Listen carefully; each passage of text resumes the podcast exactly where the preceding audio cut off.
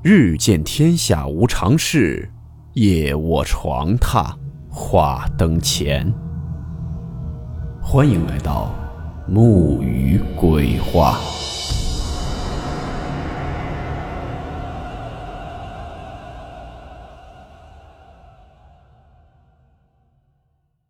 大家好，我是木鱼。今天这个故事是一位叫做刘雨辰的听友。给我们分享的他同学经历的一起事件。故事名称：十字路口的车祸。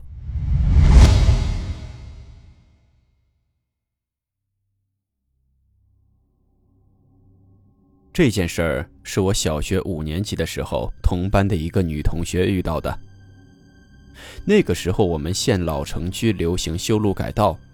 而我们上学必须经过老城区的那段路。我记得那是一个周五的晚上，几个同班的学生约好了一起去看电影。回来的时候大概是九点左右。我们经过一个十字路口的时候，也就是我们去学校必经的那个路口，那个时候正在修路，所有的路面都被挖开了，都是沙石地，坑坑洼洼的。经过路口的时候。就听见了“砰”的一声，紧接着就是一声特别刺耳的踩刹车的声音。我们一看，有很多人都围了上去，当时就猜肯定是出事儿了。那时候我们这些孩子年纪不大，也不懂得天高地厚，觉得车祸很好奇，于是就想上去看看。由于正在修路，所以走这段路的人并不多。如果是在市中心，肯定有很多人来围观的。我们挤进了围观的人群里，因为好奇，我们看到了最恐怖、震撼的画面，给我幼小的心灵带来了巨大的冲击感。只见一辆东风大卡车的车头歪斜着，驾驶室里面的司机表情惊慌，不知道在和谁打电话，而那车头的挡风玻璃上满是喷溅的血液，甚至还有几颗人的牙齿粘在车头上。车轮下方是一辆变了形的电瓶车，而前方几米远的地上，一个女人以一种扭曲的姿势躺着，她的头磕在一个水泥墩子上。她穿的衣服我还记得，是一件白色的连衣长裙。她的衣服倒没有沾上太多的血，只不过胸前的地方有一点喷射状的血迹。不过他的头已经完全裂开了。连牙齿都已经外翻出来了，整个头部都是血肉模糊、烂烂的样子，整个脑袋也只有下巴是完整的。总之是很恐怖的画面，我无法用语言百分百的形容出来。更恐怖的是，那个女人的身体好像还在微微的颤抖。我不确定当时是不是我看花了眼。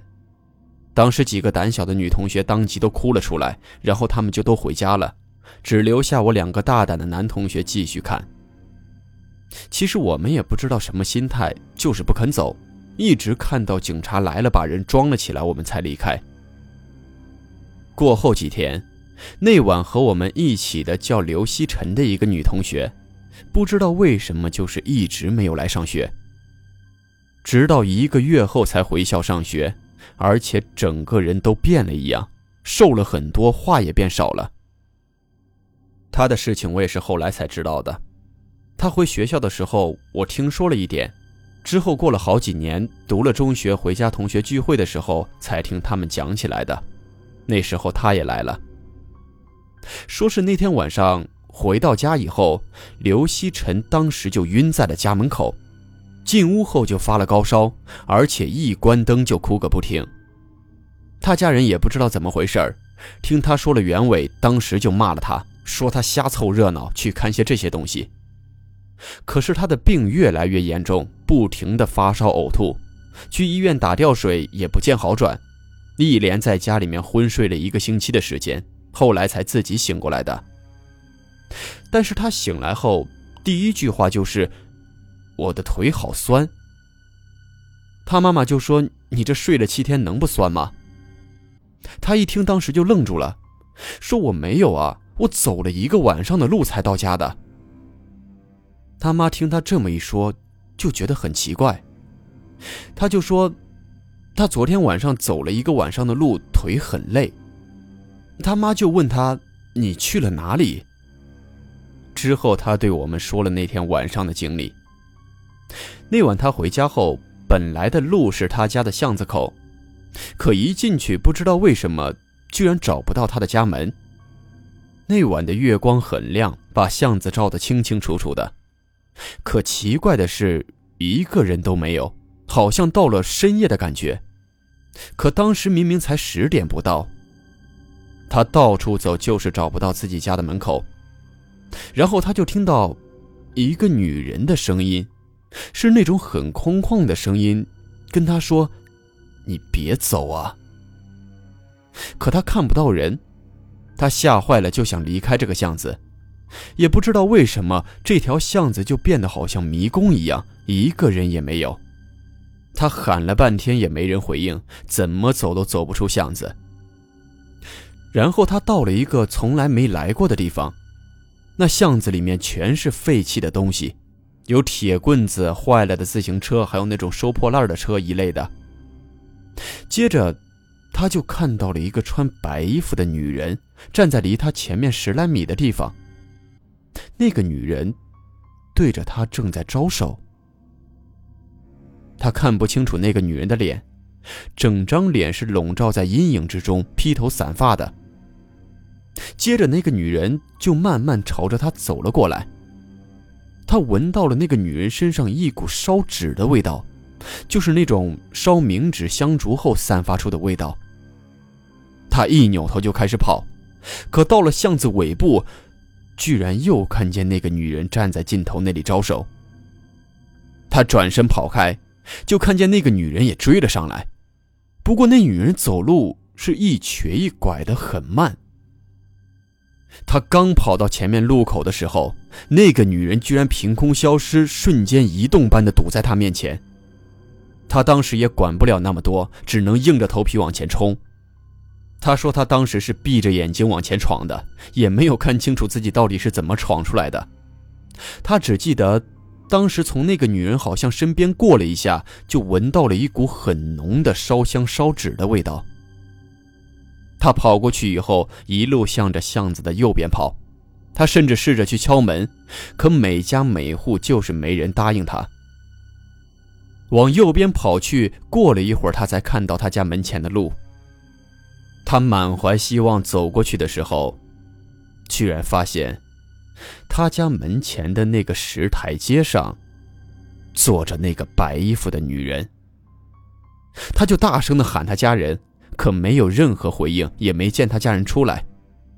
他家屋里面是一片漆黑，然后那个白衣的女人就站了起来，又慢慢的朝他走了过去。他当时吓得都已经开始浑身打颤了，看见那个女人朝他走过来，他拔腿就跑，一边跑一边哭。然后他就想往北面跑，因为北面就是出口的路。外面就是大马路，有路灯，车多人也多。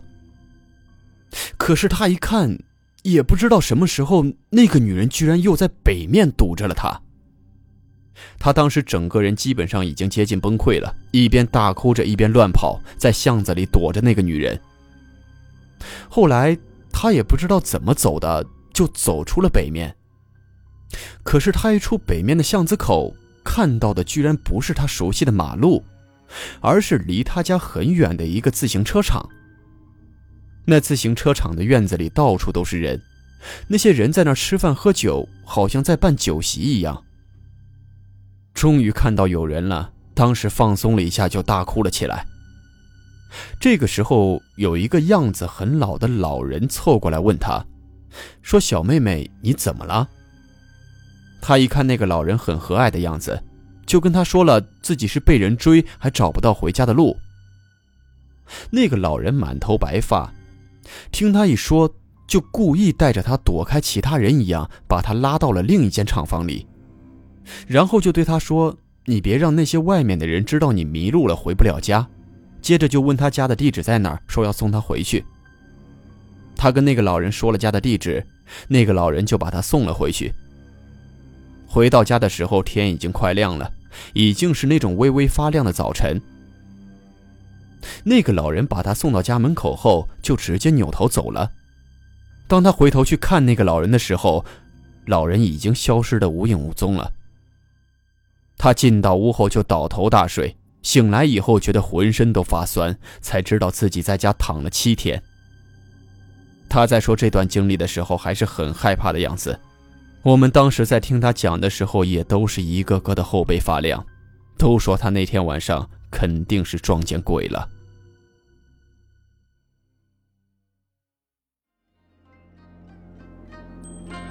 好了，我们今天的故事到此结束，祝你好梦，我们明晚见。谁人愿爱凄厉鬼